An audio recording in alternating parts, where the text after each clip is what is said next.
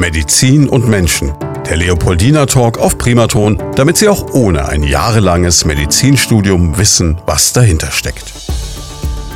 Medizin und Menschen, so heißt unser Podcast gemeinsam mit dem Leopoldina Krankenhaus. Und heute haben wir ein Thema, da habe ich im Vorfeld, gebe ich offen zu, so ein bisschen gezuckt, weil du denkst dann schon, boah, wie machst du das im Radio? Das Thema heute, wir machen es einfach wie alle anderen Themen, wir gehen jetzt einfach frontal darauf zu, heißt falsches Schamgefühl, warum man Hämorrhoiden behandeln sollte.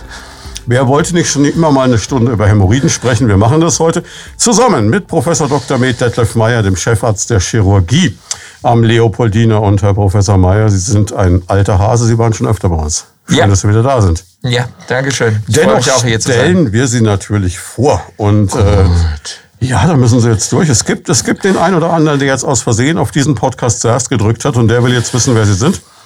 Legen Sie los. Ich lege los. Ähm, wie man an meiner Stimme hört, ähm, bin ich nicht in Unterfranken geboren, sondern in Norddeutschland, in Hannover. Und dann über Studium nach Süddeutschland irgendwann gerutscht. Bin schon 30 Jahre in Unterfranken, hört man immer noch nicht. Ähm, und schon 15 Jahre in Schweinfurt.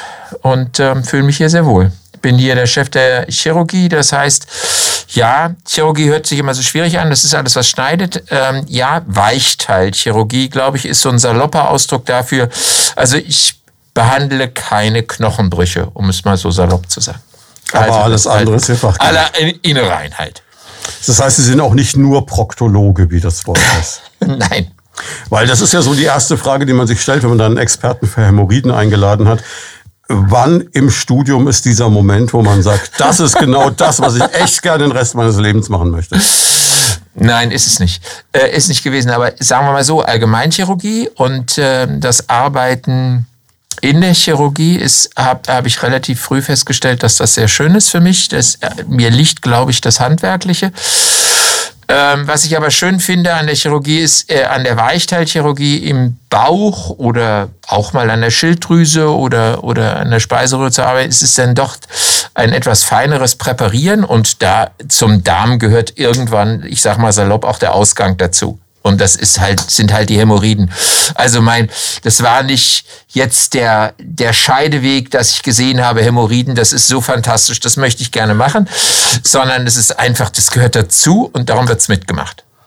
Jetzt habe ich ja schon im Vorfeld gesagt, man behandelt das mit einem gewissen Schamgefühl, aber im Grunde genommen, für Sie wird es keinen großen Unterschied machen, ob Sie jetzt eine Gallenblase, eine Hämorrhoide oder was anderes Absolut. Operieren. Ja, also für, für mich ist das nicht so tragisch. Das versuche ich auch im Gespräch rüberzubringen, dass, sagen wir so, in unserem in dem Raum, wo wir diese Untersuchungen am Enddarm zu machen, machen, dass da Schamgefühl aufhört, ähm, weil wir blasen da Luft rein und wenn da Luft wieder rauskommt, dann ist das für uns ganz normal. Ja, also das ist nicht etwas. Für den Moment muss man das einfach mal verlieren. Andererseits kann man sagen, es gibt ja schon genug, gerade auch Herren der Schöpfung, die schon mit einer normalen Vorsorgeuntersuchung gegen Darmkrebs so ihre ja. seelischen Probleme haben. Die werden natürlich mit Hämorrhoiden dann erst recht nicht unbedingt zu ihnen kommen.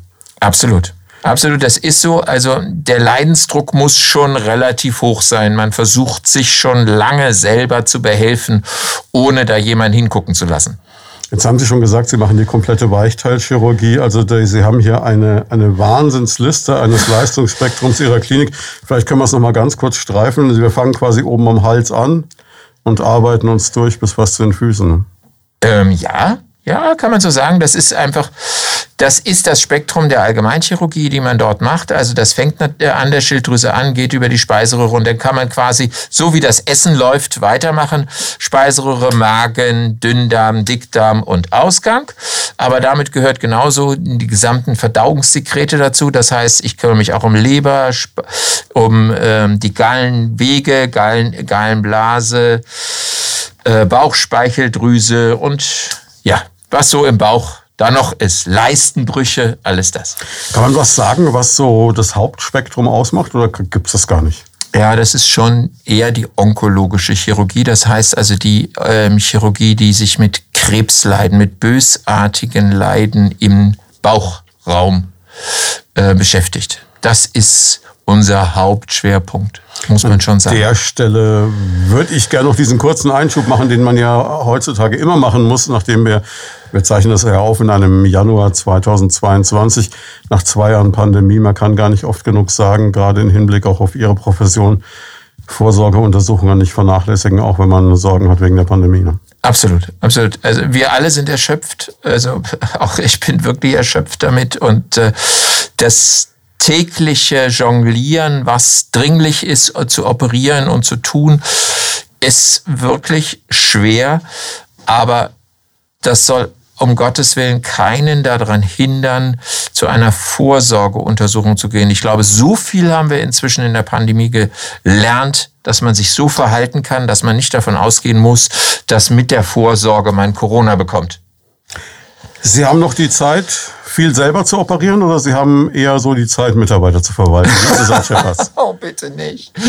Nein, ich operiere selber. Gerne, sehr gerne. Und das wäre ganz tragisch, wenn nicht. Also ich habe immer meinen Mitarbeitern gesagt, sie müssen mir sagen, wenn sie das Gefühl haben, ich kann das nicht mehr. Ähm, weil natürlich manuelle Geschicklichkeit auch eine, eine Ab in Abhängigkeit vom Alter ist. Aber bisher haben sie sich noch nicht gemeldet. Bisher geht's noch gut.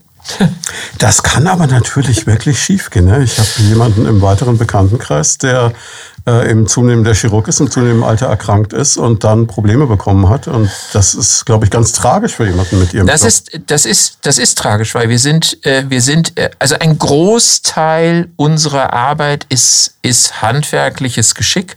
Darüber definieren wir uns natürlich auch als Chef über Mitarbeiter, über Mitarbeiterführung, über Organisation einer Klinik und diese Dinge. Aber mindestens 50 Prozent ist, ist das, dass man mit den Händen arbeiten kann und umgehen kann. Kommen wir mal zum Thema des Tages.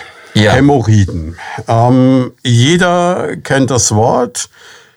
Ich denke, viele Menschen hatten damit wahrscheinlich auch mal zu tun. Aber wie entstehen sie? Warum gibt es die? Warum ist es so ein Volksleiden? Und äh, wie bilden die sich überhaupt? Also ich glaube mal, die, die Grundanlage hat ja jeder. Ne? Also dass er genau. grundsätzlich genau. mal diese Adern hat, die sich da vergrößern können. Genau.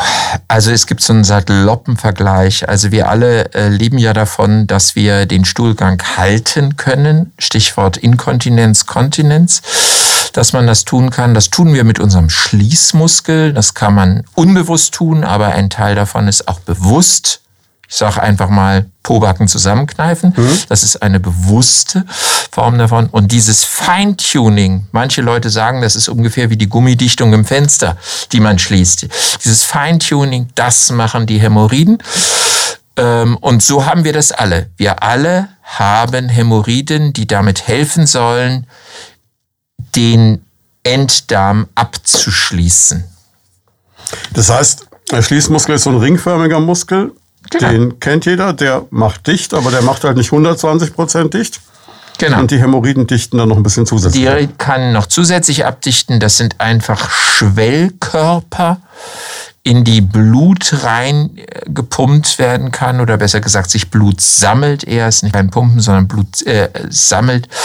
Und die können ähm, die machen das, dass man, dass das abdichtet. Das heißt natürlich gleich, Moment mal, wenn ich an Hämorrhoiden operiert werde, dann habe ich die ja nicht mehr. So ist es nicht unbedingt, weil nicht alle Hämorrhoidenoperationen heißt gleichzeitig, dass man Hämorrhoiden komplett wegnimmt. Und dann sind wir gleich bei so einem anderen, wenn ich das gleich noch hinten dran hängen darf. Ähm, Abschließmuskel abwärts äh, ist so der After ja so eins der sensibelsten Regionen, die der menschliche Körper hat. Das tut wahnsinnig weh, wenn man da Beschwerden hat. Hämorrhoiden liegen, wenn sie normaler, von normaler Größe sind, da drüber und witzigerweise, da gibt es eine Grenze und danach spürt man gar nichts mehr. Das ist sozusagen der Punkt auch der Operation. Und wenn wir hinterher von Therapien reden, Darüber spürt man nichts, da darf man viel machen, ohne dass man wahnsinnige Schmerzen hat. Aber am Ausgang selber ist man sehr sensibel. Rolle rückwärts zu den Schwellkörpern, das kann ich mir so vorstellen, wenn wir einmal um den Körper rumlaufen würden, während an der Vorderseite beim Mann habe ich das gleiche Prinzip wahrscheinlich. Ne? so ähnlich, ja. Sprich, füllt sich mit Blut, wird größer oder genau. nicht. Okay, das habe ich verstanden. Jetzt äh, gibt es aber innere und äußere Hämorrhoiden. Jetzt hätte ich mal gefühlt gesagt, das ist doch alles in nach dem Schließmuskel, oder? Ähm, nein, das ist nicht so. Ähm, innere und äußere Hämorrhoiden ist so etwas, was der Volksmund daraus gebildet hat. Die inneren Hämorrhoiden sind die, die Medizin, im Medizinjargon die wirklichen Hämorrhoiden sind. Mhm. außen dran gibt es noch Venengeflechte, ähm, in die, äh, deren sich Blut sammeln kann die aber nicht wirklich was mit dem Schließmuskel zu tun haben. Und das, die nennen sich dann Analvenenthrombosen. Dicker Ausdruck, aber Thrombose hat man vielleicht schon mal gehört, dass man sowas im Bein haben kann, dass da irgendeine eine Krampfader anschwillt und dick wird. Dasselbe kann man im After auch haben. Und dann komme ich gleich zurück auf meinen sensibel, nicht sensibel. Diese äußeren sind an einer Stelle, das tut höllisch weh. Und die tun auch richtig weh, sind aber nicht wirklich Hämorrhoiden. Okay, also wenn es höllisch weh tut, denke ich, ist spätestens der Punkt erreicht, wo man dann irgendwann, das ist die alte Geschichte, der Leidensdruck so hoch wird, dass man dann doch mal zu Ihnen geht, vermutlich? Ja, obwohl der typische Patient mit einem Hämorrhoidenleiden kommt nicht unbedingt mit Schmerzen, sondern er kommt viel häufiger mit Jucken, Brennen, und das kann man sich auch gut vorstellen. Das ist auch genauso quälend, wenn man nachts permanent aufwacht, wenn es, dass es einem am Ausgang juckt. Anders kann man es nicht ausdrücken. Das ist auch unangenehm. Das müssen nicht höllische Schmerzen sein. Das ist einfach unangenehm. Kann man sich auch irgendwie so schlecht, also nachts vielleicht schon, aber in der Öffentlichkeit kratzt man sich da nicht gerne, ne? Ja, genau. Sollte man dann vielleicht nicht also tun. Schnell so eine Yogi Löw-Situation, ja. Sie haben Gedanken zum Thema oder persönliche Fragen? Darauf freuen wir uns. Einfach anrufen unter 09721 20 90 20 und mitreden.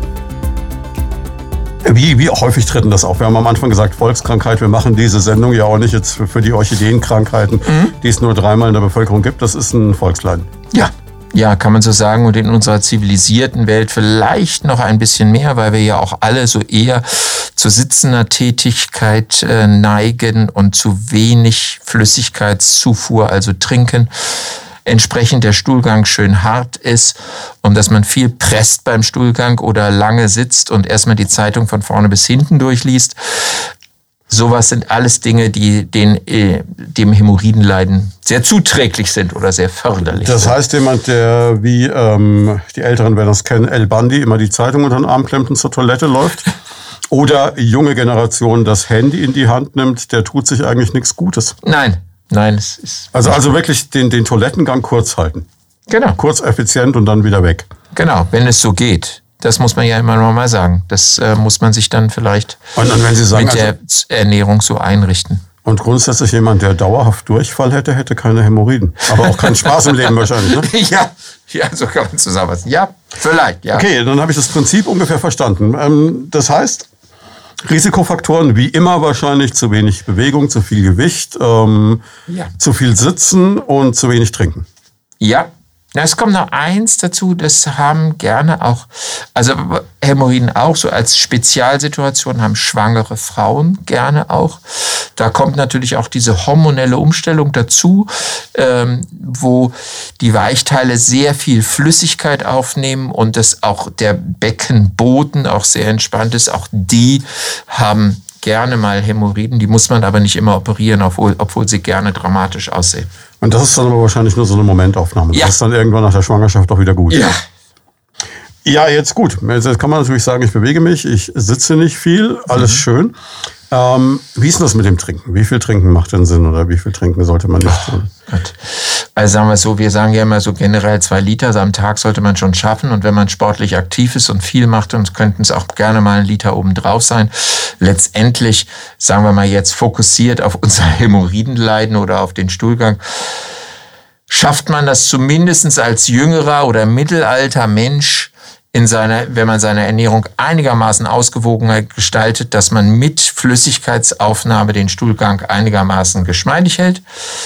Irgendwann, wenn man merkt, dass man fünf Liter trinken muss, dass, dass das funktioniert, dann ist auch was anderes am Darm nicht so ganz in Ordnung. Aber ansonsten ist das der Trigger. Wenn Sie merken, dass der Stuhlgang zu hart wird, einfach mal einen Liter mehr trinken, dann wird es schon werden. Ja, aber einfach mal einen Liter mehr trinken klingt so einfach. Ich kenne ganz viele Leute, die damit echt ein akutes Problem haben. Also wenn man sich mal so bewusst zwei Liter Wasser hinstellt am Morgen und die bis abends leer hauen, so, das ist schon für manche Leute, glaube ich, eine Herausforderung. Ja, das will mir nicht so ganz eingehen, das muss ich gestehen. Da fehlt mir so ein bisschen das Verständnis. Aber womit ich also sicher ein Problem hätte, ist, glaube ich, wenn ich mir morgens zwei Liter hinstellen wollte und soll das irgendwie nun schaffen. Aber wenn ich regelmäßig mir mal ein Glas Wasser in die Ecke stelle und das austrinke, ähm, dann funktioniert das eigentlich problemlos, dass ich immer am Abend dann bei den zwei Liter bin. Nur wenn ich das mir so quasi als Hürde schon morgens hinstelle, dann wird es schwierig. Das kann ich vorstellen. Kann das ich ist grundsätzlich so, das ist eine Frage, die immer auftaucht bei sowas. Kaffee, Espresso, zählt der zur Flüssigkeitsmenge? Oder entzieht der Kaffee dem Körper Wasser? Und ja, Gott, da gibt es immer wieder, äh, da gibt es ganz verschiedene. Einige sagen nein, einige sagen ja. Inzwischen hat man sich geeinigt, man nimmt es einfach als neutrale Flüssigkeitsaufnahme. Ist nicht nur, also ich würde nicht, also zwei Liter Kaffee wäre es, ist es nicht unbedingt. Ja, aber also. Aber das ist also das dann eher das Koffein irgendwann das Problem als ja. irgendwas anderes. Okay. Ähm, was man trinkt, ist aber nicht generell egal. Also wenn der Frank jetzt sagt, ich nehme da zwei Liter Silvaner, ist auch nicht gut logischerweise und äh, genauso wenig bei Bier. Also Wasser wäre eigentlich schon der Königsweg. Was, was haben Sie erwartet, wenn Sie einen Arzt einladen? Natürlich ist Alkohol nicht zwei Liter, äh, nicht das, was empfohlen wird zu dem Thema und außerdem zwei Liter süßen Sprudel ist es auch nicht, weil da viel zu viel Zucker drin ist. Wasser ist ideal. Und das sieht man ja auch inzwischen. Das hat sich ja auch rumgesprochen. Wie viele Menschen laufen mit einer Wasserflasche in der Gegend herum bei vielen Dingen. Das hat man ja früher überhaupt nicht gemacht. Ich bin noch erzogen worden, dass man beim Essen nicht trinken darf, weil da nicht genügend gegessen wird als Kind. Ja, das, das, kann, das merkst du ganz genau. Ältere Menschen, äh, die, die machen das so. Aber das ist, macht ja heute kein Mensch mehr. Also das ist, da ist schon ein Wandel eingetreten. Da muss man gar nicht mehr so viel reden. Zweifellos, ja. Und das klar. Macht es einen Unterschied, ob mit oder ohne Kohlensäure? Nein, es macht keinen Unterschied, aber sie bringen mehr Wasser rein ohne Kohlensäure. Das ist natürlich ein Argument. Man kann aber auch theoretisch zu viel trinken. Ne? Das geht auch. Oder ist schwierig zu schaffen? Das ist, äh, das ist schwierig. Normalerweise ein gesunder Körper kann das problemlos ausgleichen. Aber es gibt halt äh, Menschen, die ein Problem mit der Niere haben. Die müssen ihre Flüssigkeitszufuhr durchaus einschränken, weil die Niere es nicht mehr schafft, die Flüssigkeit rauszubringen. Oder mit, mit dem Herzen Probleme haben. Aber das, glaube ich, das ist hier, kann man jetzt nicht als einfache Regel über. Jetzt haben wir in einem anderen Podcast, glaube ich, schon mal ein ausführliches äh, Gespräch über den Darm an und für sich gehabt und über die richtige Konsistenz von äh, Stuhl etc. Das äh, laden wir Sie jetzt an dieser Stelle ein, das nachzuhören. Aber es ist schon klar, wenn es zu hart ist, ist blöd, weil dann gibt es äh, wahrscheinlich wirklich Verletzungen, beziehungsweise wenn ich immer Verstopfung habe, muss ich halt drücken wie ein Weltmeister. Ne? Ja, das ist natürlich auch so, dass man in so einer Sprechstunde äh, ist natürlich alles, was da hinten wehtut, sind Hämorrhoiden. Ne? Weil das ist so das Gängige. Und wenn man da mal hinguckt, ist natürlich nicht alles, was wehtut oder brennt oder macht Hämorrhoiden. Und da, natürlich kommt dazu, dass also harter Stuhlgang auch mal zu Rissen in Schleimhaut führen kann. Das ist furchtbar und extrem schmerzhaft. Woran merke ich denn jetzt, dass ich ein Problem habe? Also Sie haben gesagt, Juckreiz ist ja. ein so ein, so ein Indikator. Also, äh, viel häufig ist dabei, dass man eben einfach sagt, das ist Blut am Toilettenpapier zum Beispiel da dran. Das ist immer so ein Alarmsignal. Das haben viele Menschen verstanden, dass im Rahmen der Darmkrebsvorsorge Blut am Stuhl, mit Stuhl, am Toilettenpapier ein Alarmsignal ist, wo ich reagieren muss. Das ist auch so. Viele Menschen reden sich dann noch ein bisschen schön und sagen, na ja, ich weiß ja, dass ich Hämorrhoiden habe, darum muss ich ja nirgendwo hingehen. Das wird auch schon wieder aufhören. Das ist nicht der gute Weg, muss man mal so sagen. Da muss man sagen, nein, Blut im Stuhl gehört immer abgeklärt. Und dann ist in Anführungsstriche die schönste Variante, dass es nur die Hämorrhoiden sind und nicht irgendetwas anderes davor, was äh, vielleicht bösartig ist. Darum gehört zu so einer Abklärung immer auch eine Darmspiegelung dazu.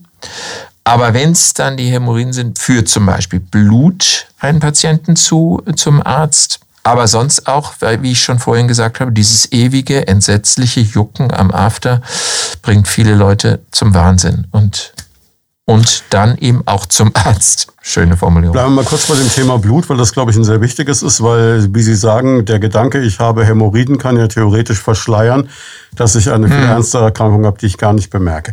Ähm, wirklich, wenn ich also rotes Blut am Toilettenpapier sehe, wenn das eine einmalige Sache ist, mir einmal im Leben passiert und danach wieder gut, habe ich mich vielleicht verletzt, alles gut.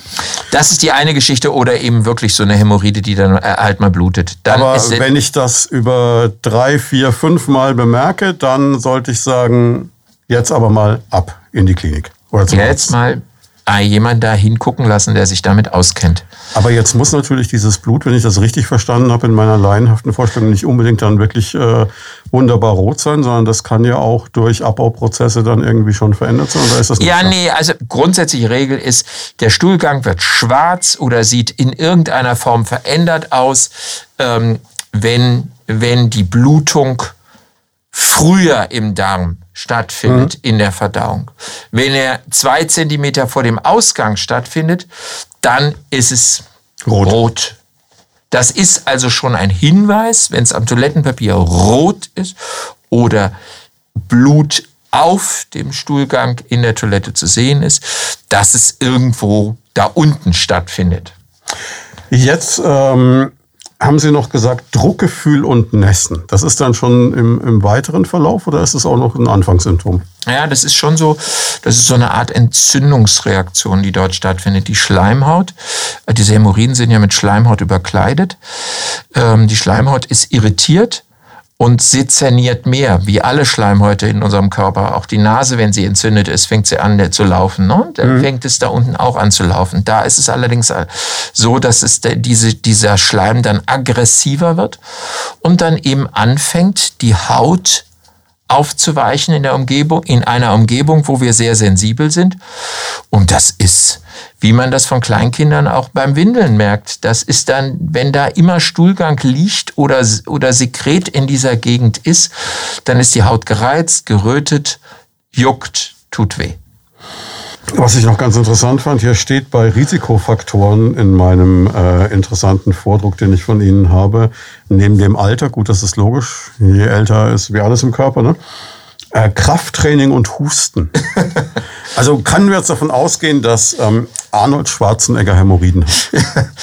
Könnte man, also je nachdem, wenn das, äh, ja, sagen wir mal so, wenn man das richtige Krafttraining macht, wenn man das Krafttraining richtig macht, das heißt, äh, ähm, immer ausatmet bei Anspannung, äh, was die wenigsten tun, dann passiert es eher nicht. Aber wenn man immer mit kräftigem Druck versucht, noch ein bisschen mehr Gewicht ähm, zu stemmen, Gewichte zu stemmen, dann ist es so, dann wird auch mehr Blut in diese Polster überall reingedrückt. Also der Klassiker, so roter Kopf beim Bankdrücken, Luft angehalten, das äh, kann dumm ausgehen. Ja, es gibt ja diese, diese Fitnessstudio-Legenden, dass Menschen auch so ein bisschen die Kontrolle verlieren können über ihren Schließmuskel, wenn sie extreme ja. Gewichte stemmen. Das ist wirklich wahr. Ja, klar.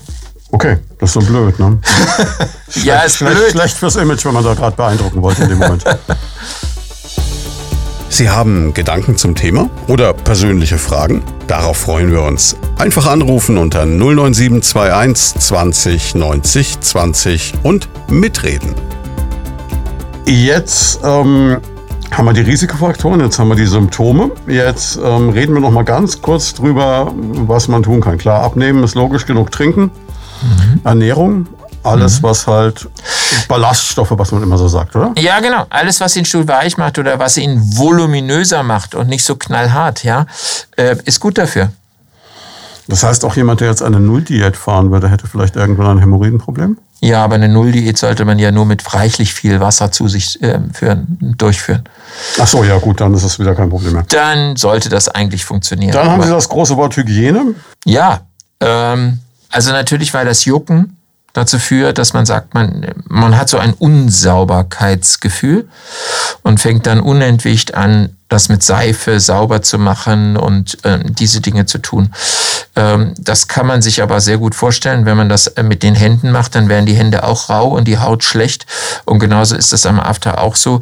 Dieses permanent mit Seife oder manchmal ist, gibt es Menschen, die gegen dieses, äh, feuchte Toilettenpapier auch allergisch sind. Das ist nicht, Wasser ist das Beste. Also wenn man den Luxus eines BDs hat, ist es das Beste, was man tun kann am After. Einfach mit Wasser ausspülen. Ansonsten sagen wir unseren Patienten auch immer, dass sie gerne einmal mal kurz unter die Dusche gehen oder so etwas, wenn es wirklich unangenehm ist. Auch nach der Operation ist das das Beste. Einfach Wasser drüber laufen lassen, dann ist es gut. Dann muss man nicht so viel reiben, weil da unten, wenn man eh schon wund ist, muss man nicht Tonnen von Toilettenpapier benutzen. Ja, aber das heißt aber auch jetzt einfach, äh, dass, äh, wie man es so in den bayerischen Schulen hat, dieses, dieses Recycling-Toilettenpapier, das schon so eine Konsistenz hat, wie so ein, sagen wir mal, Tausender Schleifpapier, ist dann auch nicht unbedingt die beste aller Ideen. Nein, ne? aber ich glaube, das meidet man dann automatisch. Ja, mir geht es jetzt eher ums Vorbeugen. Also mir geht es ja schon um das, was ich tue. Nein, also vorbeugen muss man da nichts. Wenn man da kein Problem hat, dann hält, äh, hält man äh, hält es einen schon aus, ja. Aber wenn man eh schon da hinten wund ist, dann muss man nicht auch noch dieses Schmögelpapier benutzen.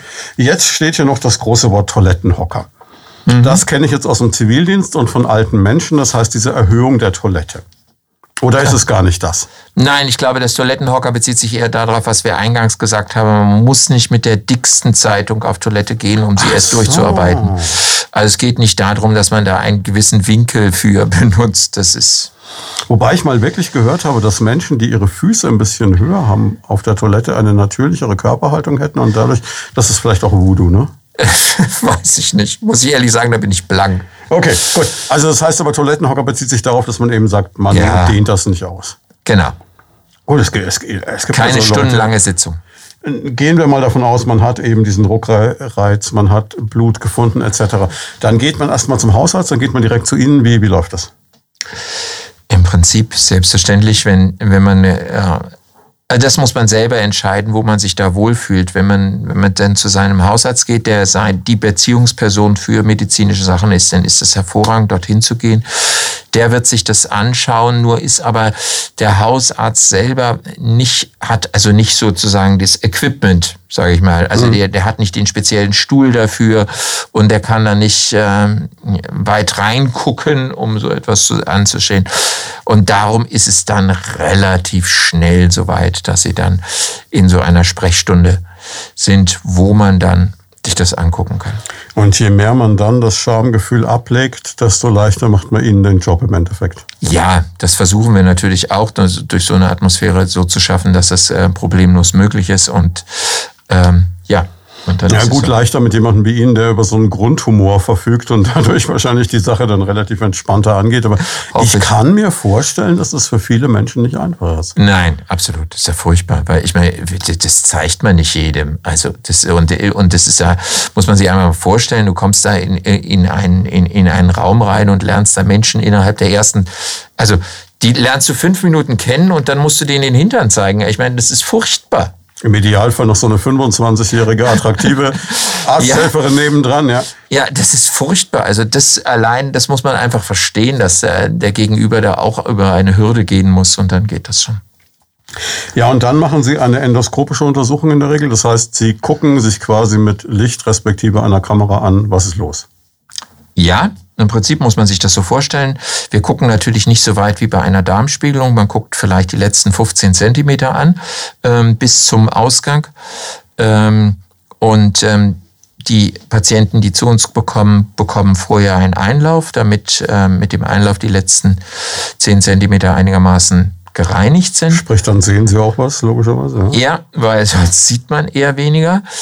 Ähm, und von daher ist dann das auch, muss auch ein Patient keine Sorge mehr haben, dass, was er dem Arzt oder der Ärztin da antut, weil das ist dann sauber und ordentlich und dann ist es für uns ein ganz normales äh, Gewebe, was wir beurteilen. Und das beurteilt man erstmal mit dem Finger, so wie Sie es vorhin eingangs gesagt haben, die Vorsorgeuntersuchung ist auch unangenehm oder eine Hürde. Und wenn man sieht, dass da keine großen Hindernisse sind, dann eben auch mit Beleuchtung, sage ich mal. Würde es dann äh, Sinn machen, vor so einer Untersuchung äh, einen Tag lang nichts zu essen? Oder Na, ist das, das ist völlig unnötig, völlig unnötig. Das muss man nicht machen. Okay. Weil Sie jetzt gerade sagen, ein Einlauf jetzt wäre so mein erster Selbsthilfegedanke, wenn ich in der Situation wäre. Sie sagen würde, dann nimmt man halt zu Hause ein Klistier und äh, sorgt dafür, dass damit alles sauber ist. Wenn man da öfter Probleme hat, würde das helfen? Oder ja, kann man, kann man durchaus machen. Das ist natürlich nicht so etwas, was man vielleicht auf Dauer machen möchte. Und dazu möchte man dann vielleicht schon wissen, wie das geht. was das da ist, was ich da behandle. Und dann ist auch so etwas eine Möglichkeit, vor allen Dingen eine Möglichkeit, wenn man alles andere ausgeschlossen hat und dann hinterher feststellt, ich kann auch fünf Liter trinken, mein Stuhlgang kommt nicht richtig in Gang, ich habe da ein anderes Problem. Da gibt es durchaus Menschen, die sich regelmäßig einen Einlauf machen, eine perfekte Lösung, um zu Stuhlgang zu kommen. Aber eine Lösung, wenn man weiß, worum es geht dort unten und nicht einfach mal machen und denken wird schon werden. Also das Ding an und für sich ist erstmal den Fachmann gucken lassen. Ja, und einmal gucken und dann kann man zum Beispiel auch zu solchen Lösungen kommen. Auch. Dann gibt es eine Stadienbestimmung und es gibt vier Stadien der Hämorrhoide. Ja. Und äh, als ich die im Vorfeld gelesen habe, habe ich gedacht so, alter Schwede, das willst du alles nicht haben. Aber können wir sie trotzdem kurz schildern? Ja, okay. Das ist einfach, also normale Hämorrhoiden sieht man nicht, die sind weit entfernt vom After. Ähm, und je größer die Hämorrhoiden werden, und das sind diese Stadieneinteilungen, desto mehr äh, wachsen sie nach draußen raus und ähm, das heißt, ein irgendwann finde ich die auch außerhalb des Schließmuskels. Die finde ich außerhalb des Schließmuskels. Sie finden sie, viele Menschen gucken dann, wenn sie merken, da stimmt doch irgendwas da hinten nicht, mal mit dem Spiegel nach. Wenn man da etwas sieht, was da nicht hingehört, dann kann das wirklich sein, dass das schon so eine so große Hämorrhoide ist, die man draußen sieht. Und das typische Zwischenstadium, was eigentlich so das häufigste ist, dass mit dem Stuhlgang da etwas rausgeht, weil diese Hämorrhoide so groß ist, dass sie quasi mit rausrutscht dann aber wieder zurückgeht. Und das ist okay. meistens etwas unangenehm, insofern als dann natürlich, Sie können sich vorstellen, wenn so Schleim hat, einmal mal zwei Zentimeter raus und drei Zentimeter wieder zurückrutscht, dass es dann blutet. So, ja, aber jetzt habe ich Sie fertig gemacht. Nee, das ist alles okay. ähm, ich habe mir das gerade versucht vorzustellen und habe dann überlegt, das muss ich doch ganz deutlich merken. Ja, das muss man schon merken, aber Sie glauben nicht, wie viel der Mensch tolerieren kann. Das heißt, am Ende schiebt das am Ende noch wieder selber ja. mit hoch. So, ja. dass Ruhe ist. Ja. Okay, das ist erstaunlich. Ja. Aber kann man mal machen, ja. Ja, ähm, das heißt, diese vier Stadien sind dann einfach je nachdem, wie ernst die ganze ja. Nummer ist. Ja, natürlich. Im Idealfall komme ich zu Ihnen mit Stadium 1. Ähm, ja, na, da weil kommen je Sie später, nicht. je später ich komme, desto blöder. Nein, aber mit Stadium 1 kommen Sie eigentlich nicht, weil Sie kommen ja schon, wenn Sie irgendwie getrieben werden, weil da irgendwas das Gefühl haben, dass das nicht stimmt. Hm. Und da muss man auch sagen, auch die Zweier, äh, das Stadium 2, was ja häufig ein Stadium ist, wo man versucht, und jetzt springe ich schon in die Therapie, wo man schon versucht, diese Hämorrhoiden zu veröden, zu verkleben, irgendwie kleiner zu machen. Das sind alles Sachen, die auch sehr viel niedergelassene Kollegen tun. Zu mir als der schneidenden Zunft kommen dann schon eher diejenigen, wo es rauskommt und wieder reingeht.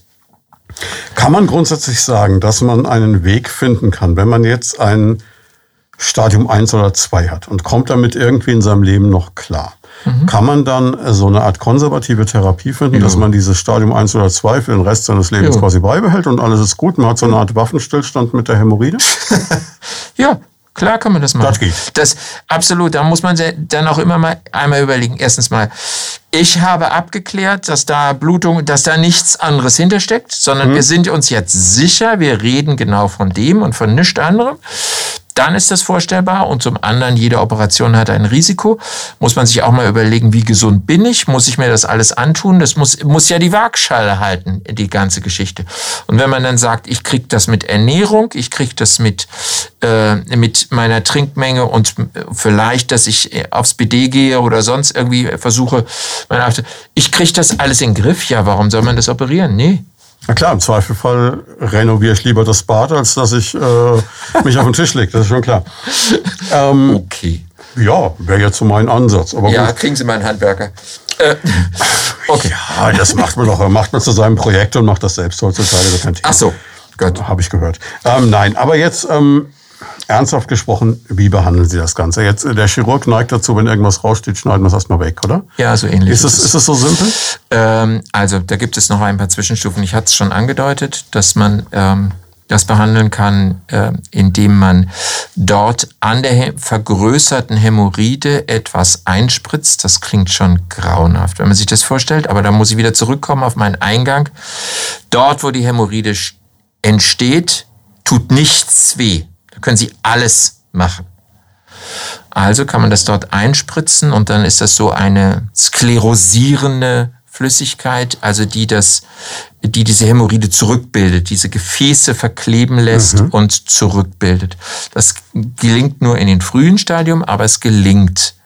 Das ist die eine Geschichte. Und dann die zweite Geschichte ist auch, klingt auch total skurril. Man bindet sie ab. Das heißt, man, man saugt sich diese Schleimhaut an und stülpt ein Gummiband darüber. Und dann stirbt das Ende des Abgehobenes Und dann stirbt ab. das ab. Kann man auch nur machen, weil in dieser Region man nichts spürt. Sie haben Gedanken zum Thema oder persönliche Fragen? Darauf freuen wir uns. Einfach anrufen unter 09721 20 90 20 und mitreden. Sprich irgendwann. Irgendwann sind wandern diese Hämorrhoiden so weit runter, dass man in eine Region kommt, wo man was spürt und da drückt man nichts ab, ohne da dass der Patient einem Gummiband mehr drüber machen. Der, der Patient einem sonst wohin steigt. Dann haben Sie Raffen, das, das kenne ich so vom Rollo zu Hause? Nein, es ist also kein Rollo-Raffen, aber es ist ein Raffen, dass man die Hämorrhoide beziehungsweise diese ganzen Kissen wandern runter Richtung Ausgang und wenn man sie wieder zu dem Eingang, äh, zu ihrem Ursprung zurückbringt, mhm. quasi rafft, dann ist das eine Form der Naht, das zuzubringen. Und als letzte Option dann halt wirklich dann, die Operation. Die Operation, auch dieses Raffen ist ja schon eine Operation, denn das lässt sich auch keiner machen, ohne dass man da äh, Narkose hat. Und ähm, äh, die Operation selber, ansonsten die Hämorrhoidenoperation selber ist, dass man wirklich dieses große Hämorrhoidenkissen herausnimmt und es wieder an seinem Ursprung fixiert. Der Trick oder das Geschick bei der Operation ist, sagen wir auch immer bei der Aufklärung, wenn es also überall, überall Hämorrhoiden sind, dass man es sogar in ein oder zwei Sitzungen macht also in zwei Operationen macht, weil wir nicht nur da hinten dann keine Hämorrhoiden, also nicht nur normal große Hämorrhoiden haben wollen, sondern was wir noch erhalten wollen, ist die Schleimhaut, die dort hinten ist, weil wir fühlen ja mit dem After dort hinten auch sehr gut, weil wenn einmal die Funktion verloren geht, dass man merkt, okay, das ist nur Luft, die mir jetzt abgeht oder das ist Stuhlgang, das wäre ja schade, wenn man das nicht mehr unterscheiden so kann. So könnte man das formulieren. Ja. Und das wäre jetzt auch meine Hauptsorge als Patient, dass ich halt äh, das Problem einer Inkontinenz danach hätte und äh, nicht nur einer Harninkontinenz, mit der man ja vielleicht noch irgendwie leben kann, aber eine Stuhlinkontinenz ist, glaube ich, was, das willst du nicht haben. Ja, gibt es auch ganz viele Menschen, die damit sehr gut leben können, muss man auch mal so sagen. Ähm, aber es ist nicht Teil einer Hämorrhoidenoperation, Sorge zu haben um eine Inkontinenz. Das wird natürlich, muss man mit aufklären, weil die Hämorrhoiden direkt neben, der Schleimer, äh, neben dem Schließmuskel sind. Aber im Regelfall sollte das kein Problem sein. Kurzfristige Frage bei so einer Operation, äh, so direkt danach, wie lange dauert es denn, bis ich wieder normal auf die Toilette gehen kann oder unter welchen Einschränkungen leide ich denn immer? Weil ja. ich denke mir, wenn Sie da unten operiert haben, dann ist es erstmal blöd, wenn ich dann direkt danach mich auf die Toilette setze. Ja, es ist blöd, aber es geht. Ähm, das ist eine Wunde, die man dann dort unten hat und das behandelt man mit Schmerzmitteln oder aber auch, man kann auch so eine schmerzlindernde Salbe hintun. Weil einen Verband kriegen Sie da nicht hin? Nein, Nein. Und darum heißt es Stuhlgang haben und danach ausspülen. Und dieser Stuhlgang sollte eben nicht hart sein, weil sonst auch die Nähte reißen, die dort mhm. unten äh, stattfinden. Aber es ist keine Freude, muss ich einfach mal so sagen, nach der, äh, nach der Operation. Das ist schon ein, ist schon beschwerlich, aber man kann da drüber helfen. Da hat man eine Woche, manchmal auch zwei Wochen ein Problem und sagen wir mal so, nicht ein Problem, dass man vor Schmerzen schreit, aber ich sage den Patienten immer, nehmen Sie sich einen Termin, wo Sie hinterher auf Ihre eigene Toilette gehen können. Denn das möchte man auf keiner fremden Toilette veranstalten. Ist vielleicht auch eine gute Möglichkeit, mal eine kurze Diät einzulegen. Könnte ich mir vorstellen. Ähm, jetzt ähm, gibt es denn so Möglichkeiten der Selbsthilfe? Es gibt ja, also mir fällt das immer auf, wenn ich so die, die Tagesschau gucke, dann gibt es ja gerade, das ist ja das Mecker der Darmbeschwerden immer vor 20 Uhr. Na, ähm, Kitschemea ist jetzt, glaube ich, nichts für Hämorrhoiden, aber grundsätzlich, die Apotheke hat ja für alles was erfunden. Ähm, mhm. Gibt es da so die Möglichkeit zu sagen, man Doktor erst mal selbst ein bisschen dran rum, wenn ja. man es abgeklärt hat, was man ja jetzt auch wieder... Ne? Ja, also die, da gibt es natürlich viele Salben dafür und es gibt auch einige Salben, die ein bisschen oh Gott, wie heißt das auf Deutsch, adstringierend sind, also die, die das so ein bisschen zusammenziehen. Ja, ähm, die helfen und natürlich, was, was immer sonst hilft, was man von Kindern kennt, diese Zinkpaste, die man, äh, die man dann auf den, um den After herum legt, weil die Haut so gereizt ist, Windeldermatitis und solche Geschichten mal gehört. Das kann auch genauso gut helfen, wenn man so einen wahnsinnig gereizten After hat, auch als Erwachsener. Also man kann schon einiges dafür tun, dass es so besser wird. Das hat verblüffend astringierend, habe ich bisher nur gehört im Zusammenhang mit Weinproben oder mal mit einem Single Malt Whisky, aber bei Ihnen kriegt das eine völlig neue Bedeutung. Ja, sehen Sie mal. Da schauen wir mal einer an, ja. Ähm, was jetzt, glaube ich, noch so für mich der Reflex wäre, also mir ist es in meinem Leben erspart geblieben, aber das kann ja noch kommen dieser, ich glaube, dieser erste Gedanke, den ich hätte, wenn ich Blut im Stuhl finde, wäre so dieses, dass so die komplette Nummer inklusive Chemotherapie einmal vor meinem geistigen Auge durchrattert, noch auf der Toilette. Yeah. Ähm, kann so eine Hämorrhoide, wie der Volksmund sagt, bösartig werden? Nein. Oder, aber es heißt, aber es kann sein, dass ich denke, ich habe Hämorrhoiden, das hat mir ja schon am Anfang genau. was anderes. Aber ich muss jetzt keine Sorge haben, egal in welchem Stadium Nein. der Hämorrhoiden ich bin, das wird kein Krebs. Nein, Hämorrhoide wird nicht zu Krebs. Das kann man das ist schon mal eine gute Nachricht eigentlich. Ja, ne? ja, absolut. Das ist ja auch Positives heute dabei. ja. Außer den Ich kann, ich kann in jedem Alter dann noch eine Lösung für finden oder gibt es auch den Moment, wo Sie sagen, nee, da ist nichts mehr zu machen? Ähm, ich kann in jedem Alter eine Lösung dafür finden, das würde ich unterschreiben, aber das ist variabel und das ist genauso, wie ich gesagt habe, als Sie mich vorhin gefragt haben, kann ich denn mit einem Hämorrhoiden ersten und zweiten Grades auch gut mitleben? Ich muss immer abwägen, ob das, was ich dagegen tue, wirklich es wert ist, den Patienten mit einer Operation zu belasten. Also und wenn die Operation zu belastend für den Patienten ist, dann muss ich eine andere Lösung finden, ihm mit dem Hämorrhoidenproblem zu helfen. Der 95-jährige bettlägerige Rentner im Altenheim wird wahrscheinlich von Ihnen nicht mehr operiert. Sicher nicht, aber der kann auch ein anderes Problem haben dort hinten, wenn ja. zu viele Hämorrhoiden da sind. Hm. Schwieriges hm. Thema, man kann als Fazit vielleicht ziehen, am besten geht man damit mal zum Arzt. Ja, also das ist ja das, was wir, wie wir das umschrieben haben, das mit dem Schamgefühl sollte man wirklich nicht unbedingt haben, sondern einmal mal hingehen. Und wenn man sich dann überlegt, dass man sich vielleicht zwei Wochen irre Gedanken gemacht hat und nur einmal hingeht und der sagt, nee, das ist alles nicht so schlimm, machen Sie das und jenes und dann ist alles wieder gut, dann finde ich, ähm, dann wiegt das das auf, dass man einmal diese Hürde nimmt und zum, zum Arzt geht und sich da hingucken lässt. Grundsätzlich eher eine Erkrankung des Alters oder kann man das gar nicht so sagen? Das kann auch ein 20-jähriger Hämorrhoiden haben. Nö, kann auch ein 20-jähriger haben. Was, glaube ich, worüber wir noch gar nicht gesprochen haben, ist das berühmte Bindegewebe. Wenn das schwach ist, dann ist blöd. Ja, ja. Da sagt man also, der, der Bindegewebsschwächling hat einen Leistenbruch und hat auch Hämorrhoiden. Also das äh, habe ich noch nicht gesehen. Okay. Es gibt Menschen, wirklich krankhaft ähm, Schwierigkeiten mit ihrem Bindegewebe haben. Das hat richtig spezielle Narben. Das ist richtig eine Erkrankung. Aber andersrum, jemand, der also Hämorrhoiden hat, hat nicht irgendwie schwaches Bindegewebe. Das was ich zum Schluss unbedingt noch unterbringen muss, weil ich so stolz bin, dass ich es gefunden habe, ist ähm, die Tatsache, dass Hämorrhoiden die Weltgeschichte entscheiden können. Mhm. Also zumindest der Mythos existiert. Ich habe das heute im Internet gefunden in der Vorbereitung. Napoleon Bonaparte, der korsische Kaiser, soll 1814 extrem unter Hämorrhoiden gelitten haben.